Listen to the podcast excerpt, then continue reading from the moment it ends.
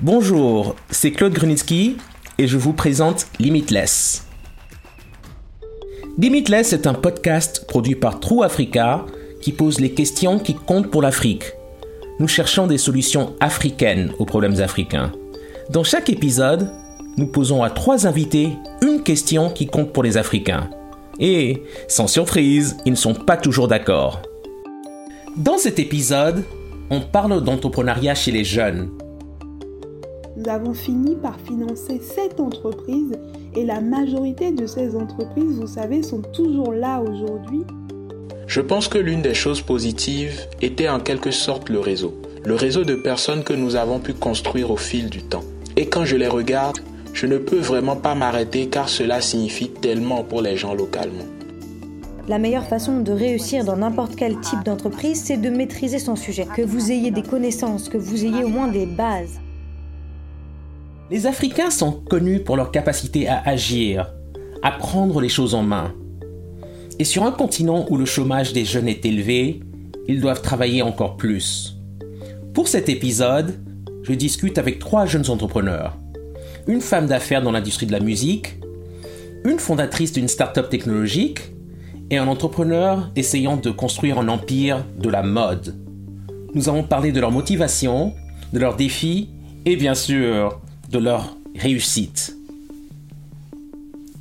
La première invitée est Megan McCormick. Elle n'est pas vraiment africaine, mais elle travaille au Ghana sur OSE, une start-up technologique qui fournit des produits financiers aux petites et moyennes entreprises. La start-up a récemment levé près de 3 millions de dollars. J'ai toujours été un admirateur de Megan. J'avais donc envie de lui parler de la façon dont elle a démarré sa société de coaching en Guinée. Notre conversation était en anglais. Pour commencer cette discussion, j'ai simplement demandé à Megan comment tout a commencé. Le parcours entrepreneurial a vraiment commencé il y a plus de 10 ans, alors que j'avais 22 ans et que je vivais en République de Guinée en Afrique de l'Ouest. Et j'ai été assez chanceuse et probablement assez folle et assez audacieuse aussi pour différer une offre dans une société de conseil et rejoindre le Peace Corps en tant que volontaire de développement. Je rattache vraiment tout ce que je fais de manière entrepreneuriale au Peace Corps parce que surtout dans le programme dans lequel j'étais, j'étais une bénévole d'extension, ce qui signifiait essentiellement que je n'avais pas une occupation précise. Je devais trouver comment occuper mon temps on m'a confié une communauté et un domaine sur lequel me concentrer. J'étais logée, mon assurance maladie était couverte. J'ai vraiment eu deux ans pour travailler avec une communauté et déterminer quels étaient les défis les plus urgents qu'ils voulaient résoudre, puis pour trouver avec eux des solutions locales à ces problèmes. Dans ce genre de situation, vous devenez entrepreneur. Et donc, j'ai pu expérimenter différentes petites activités, que ce soit un bac de compostage communautaire ou une pépinière d'arbres ou des microfonds investissants comme 5 dollars à quelqu'un pour acheter et vendre certains produits dans mon quartier. Mais tout cela a vraiment abouti à cette frustration que chaque jeune avec qui je travaillais en Guinée était aussi intelligent que moi, il travaillait aussi dur que moi, mais là où j'étais au début d'une carrière sans limite et où j'avais l'impression d'avoir toutes les opportunités qui s'offraient à moi, eux, ils faisaient face à un marché du travail où 70% des jeunes, même les plus diplômés universitaires, étaient au chômage. Il n'y avait pas de financement de démarrage à proprement parler pour créer une entreprise. C'était en 2011-2012. Ensuite, j'ai voulu savoir comment concrètement elle a fait. Et donc, avec certains de ces jeunes et l'organisation qui m'accueillait dans la ville de Kindia en Guinée et d'autres volontaires du Peace Corps, nous avons vraiment décidé de résoudre ce problème et de nous demander comment pourrions-nous faire face au chômage des jeunes. Et ce qui en est ressorti, c'est une organisation d'abord, une conférence de programmeurs, puis ensuite une organisation appelée Oser Innover. Et ce que nous avons fait pour oser innover a été d'utiliser une conception centrée sur l'humain pour créer des solutions axées sur le marché et enfin pour répondre aux problèmes de la communauté en partenariat avec des entrepreneurs qui ont toute la motivation nécessaire et des compétences innées en eux. Mais vous savez, tout ça, nous l'avons fait sans jamais avoir eu d'expérience de travail ou n'avoir jamais été entrepreneur auparavant.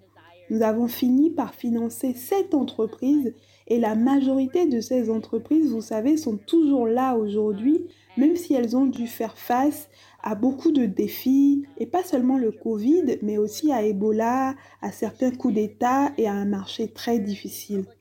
Aujourd'hui, l'un de ces entrepreneurs, l'une de ces entreprises est même devenu le plus gros employeur de sa ville à Dabala en Guinée. C'est comme ça que j'ai commencé et osé aussi. Ce sur quoi je travaille aujourd'hui est vraiment une conséquence directe de tout cela. Mon prochain invité est Zaïd Osman. Il a fondé la marque de mode Great Africa. Né en Afrique du Sud, il a passé son enfance aux États-Unis. À son retour, il a commencé à vendre des baskets américaines.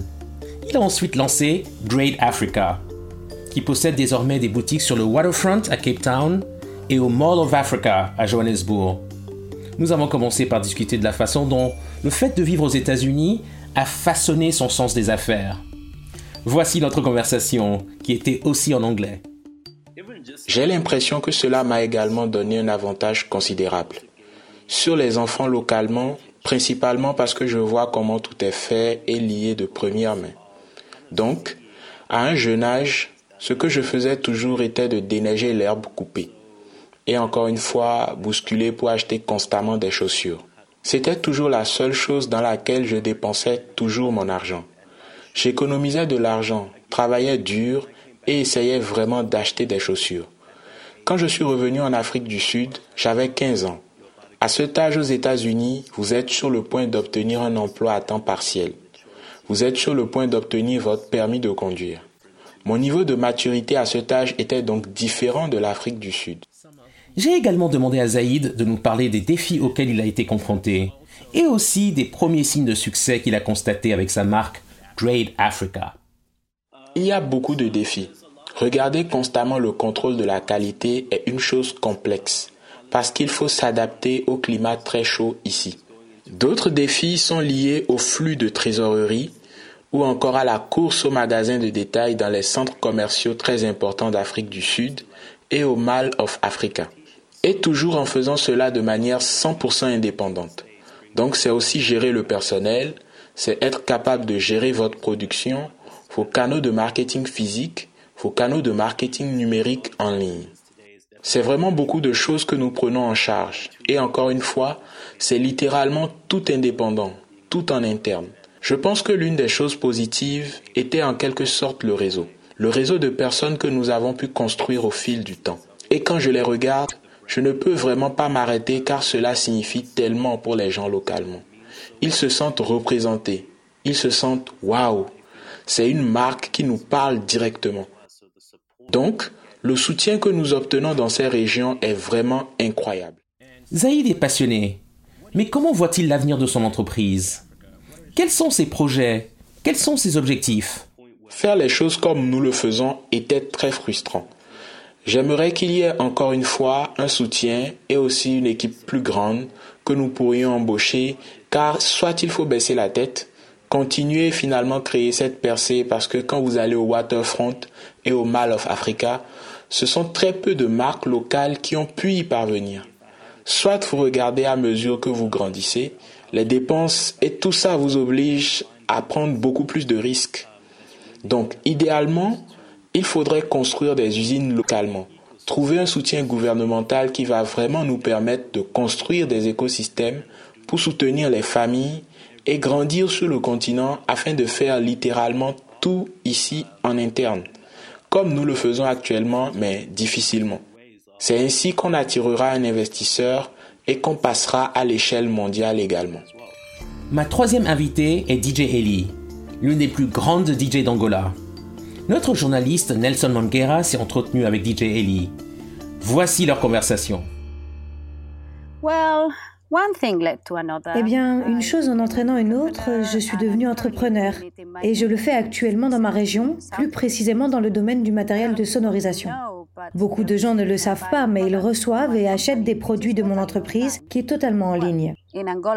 En Angola, nous n'avons pratiquement aucun représentant de marque internationale de matériel de sonorisation. Donc ceux qui revendent le font à des prix très élevés, bien au-dessus du marché. Mais chaque jour, notre marché accueille de nouveaux DJ, dont la plupart ont de faibles revenus.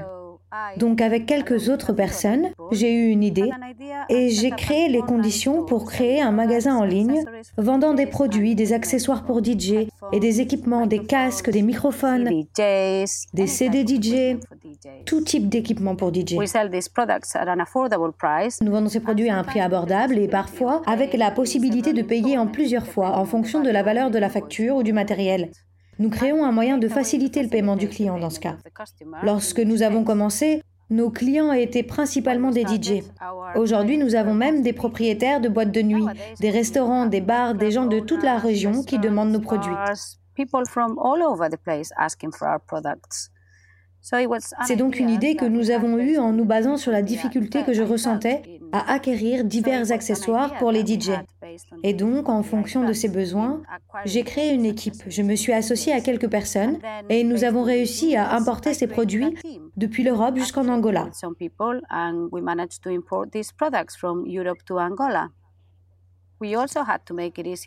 Il a aussi fallu créer cette facilité de paiement parce que la plupart des DJ en Angola ont de faibles revenus.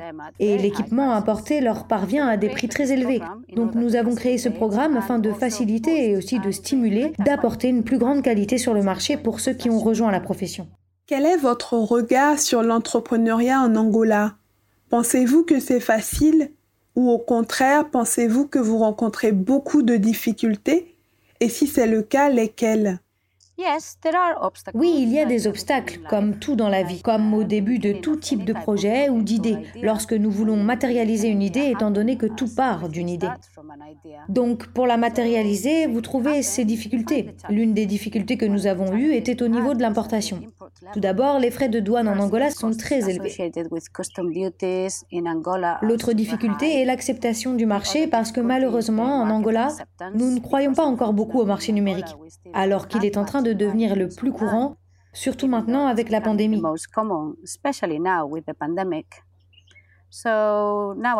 Donc aujourd'hui, le marché se dirige pratiquement vers le numérique. Donc l'une des choses qui était difficile, c'était d'attirer les clients par le numérique. Mais aujourd'hui, avec la pandémie, c'est devenu plus facile parce que les gens ont commencé à croire qu'il est possible de commander quelque chose via une plateforme et que ce produit arrive dans les temps. C'était donc l'une des plus grandes difficultés. Quel est le meilleur conseil que vous ayez pour les jeunes entrepreneurs qui souhaitent réussir comme vous? Qu'ils doivent travailler, mais sur des domaines qu'ils maîtrisent. La meilleure façon de réussir dans n'importe quel type d'entreprise, c'est de maîtriser son sujet, que vous ayez des connaissances, que vous ayez au moins des bases. Sinon, le taux d'échec est très élevé d'environ 90%. Donc ne vous engagez pas dans un domaine que vous ne connaissez pas. Faites des recherches à l'avance, acquérez des connaissances sur le sujet, comment il fonctionne, suivez les étapes nécessaires et respectez ces étapes. Parce que l'entrepreneuriat n'est pas juste un rêve. Ce n'est pas comme si je m'étais réveillée et que je l'avais fait. Il y a des règles. Suivez ces règles de l'entrepreneuriat et vous verrez des résultats plus tard. Trop de récits de jeunes entrepreneurs se concentrent uniquement sur leur réussite. Mais c'est vraiment difficile d'essayer de créer une entreprise à partir de zéro.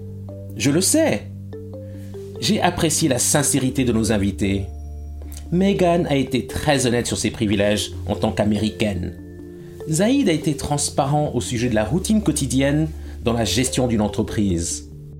DJ Ellie aussi nous a confié le travail acharné qui est nécessaire pour réussir une carrière d'entrepreneur. Nous ne cherchons pas de réponses simples sur ce podcast, mais nous pensons que le potentiel de l'Afrique est illimité et ces jeunes entrepreneurs en sont la clé.